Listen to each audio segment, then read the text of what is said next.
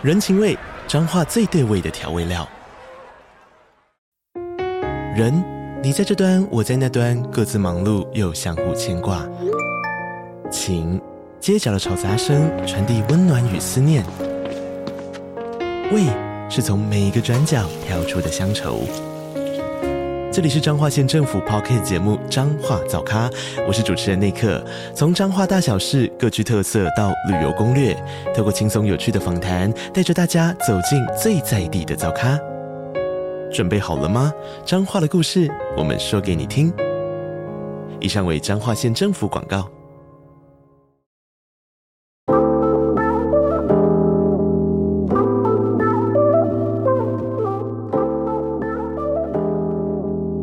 我是凯莉，欢迎大家来到凯莉粟说说。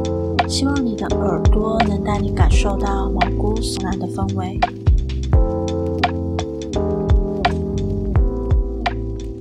在我克制自己内心的恐惧，努力留在外婆家的时候，外婆的身体也以肉眼可见的速度消瘦虚弱下去。而且很奇怪的是，她异常坚决的反抗去看医生。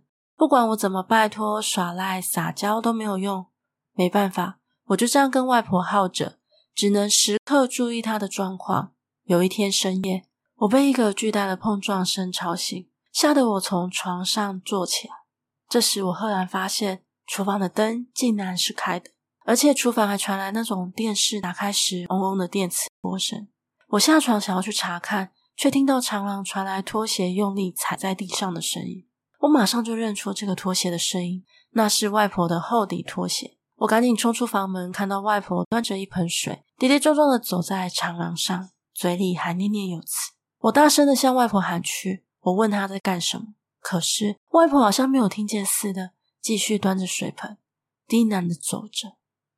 我这时已经有点被吓到了，而且外婆走得歪歪扭扭，看起来快要跌倒。我连忙上前扶住外婆。谁知道，才刚刚一碰到外婆的胳臂，她就突然大叫，接着往水盆里疯狂的呕吐。厨房的电视在这时候传来低重的杂音，客厅的佛经机也发出干扰，像是有什么东西在低语似的。我用力的拉住外婆，而她疯狂的挣扎了起来。我差点抓不住她，我连拖带拉的把外婆拉进她的房间里。整个过程中，外婆嘴里一直说着我听不懂的话。那种感觉就像他正在跟谁对话。我死命的把外婆压在床上，我担心他又爬起来。整个房子仿佛骚动着，我可以用一句话来形容：鬼影幢幢。我当时也不知道该怎么办，只是一直用力的压住外婆，一边说话安抚。久而久之，外婆好像听见我的声音了，她慢慢的停止挣扎，最后安静了下来。我在她旁边待了一下子，感觉没事后。决定到外面看一下，而外面在刚刚挣扎的过程中一片狼藉。我只好先把翻倒在地的水盆先拿去浴室，并稍微的擦干了一下地板。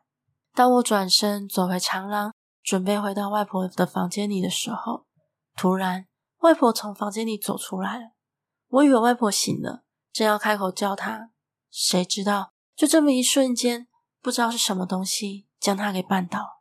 外婆房门口有个矮柜。他摔过去的方向正好是尖角处，我瞬间脑袋一空，身体率先反应过来，一个箭步冲了过去。我真的不记得我是怎么办到的。然后我挡住了矮柜的尖角处，外婆就这样用力的撞进我怀里，我的背也狠狠的撞上矮柜的尖角。外婆又跟刚才一样，开始大叫呕吐。这时候我突然理解了那个东西想要干嘛，他想要外婆的命。我忽然一股怒火从心头烧了上来，好像这几个月来的恐惧跟压力转换成了满腔的怒火。最终，我对着空气大骂，甚至挑衅大笑。我不太记得我说了什么，但那股情绪我至今还记得。大概就是骂说，胆敢带走我外婆的话，我就要跟他们拼命。我平时也不是这种会破口大骂或是跟人家吵架的人。现在想起来，人被压迫到极致的爆炸，大概就是这样吧。说也奇怪。就在我破口大骂之后，外婆突然瘫软了下来，不再挣扎乱动。我慢慢冷静下来，外婆状况太怪了，年事已高，我担心她的身体，所以我冲去一旁拿起电话拨给医院，叫了台救护车。当电话挂下的那一瞬间，我心中的那股愤怒还存留着。当我的理智恢复了，我那时候只清楚的知道一件事情，那就是这个家不能再待下去。现在我能把外婆带多远，有多远就多远。这时候，我又听到指甲在刮墙的声音，从身后的长廊远端不断的传来。我没有回头，我只是一直抱着外婆，直到救护车的声音到我家。我没有想到，人生第一次上救护车竟然是这种状况。救护车上，外婆没有挣扎，几乎昏死了过去，而我忙着拼命打电话，把爸妈阿姨从床上挖了起来。鸣笛的声音太刺耳。背上刚撞到伤，也一直隐隐作痛。我还处在惊吓之中，所有的声音在我听来都是混成一团。到医院后，急诊室明亮的灯光宣告着文明的保护。在将外婆平安的送到病床上后，我也如释重负的瘫软坐下，最后靠着床边一趴就睡去了。意识混沌中，我的脑海中只一直不断的想着那个指甲刮痧的声音。外婆隔天早上就醒来了。意外的是，外婆对于昨天的事情是有记忆的，但她说出来的情况却与我经历到的不同，更是吓坏了爸妈和阿姨。那天晚上，外婆睡到一半的时候，她说她听见有人在叫她，而那个声音很像是我，但又有点尖锐。于是外婆起身到门外一看，谁知道外头的长廊忽然灯火通明，而且两道上长满了葱郁的树木，整齐两排过去。形成了一个天然的树林隧道。外婆说，她当时也是有点昏头了，只觉得眼前的景色很美丽，于是想也没想就往着树林隧道走进去。隧道的尽头看不清，耳边一直有个女人的声音告诉她继续往前。那个女人的声音是一种很勾魂魅惑的那种。走了一阵子，外婆才发觉到不对劲，说很像被牵引到去另一个世界。他想起老人间传闻的那种死前看见的假象，因此他连忙回头，不敢再继续走下去。但就在外婆转头的瞬间，美丽光明的树林隧道忽然暗了下来，树木变成张牙舞爪的黑暗，拼命的朝外婆攻击，仿佛很生气外婆不继续走下去。外婆说她不敢看那些东西，一直拼命的低着头，但那些东西凶得可怕，逼得外婆只能跪下来，四脚爬行的挽回。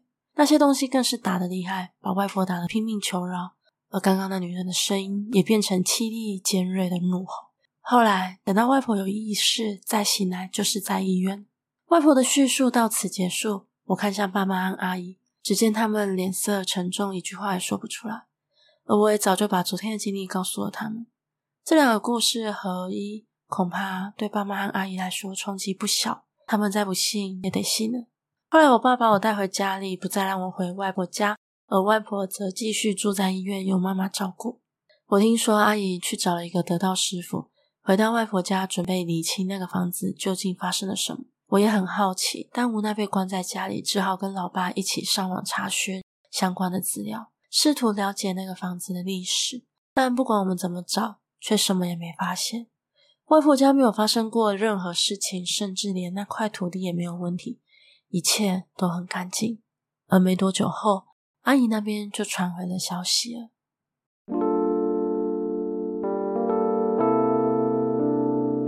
今天的节目就到这里喽，欢迎在 First Story 的留言区留言给我，也可以到 YouTube 或是 FB 粉专找我。下次你想听听什么故事呢？我们下次见喽。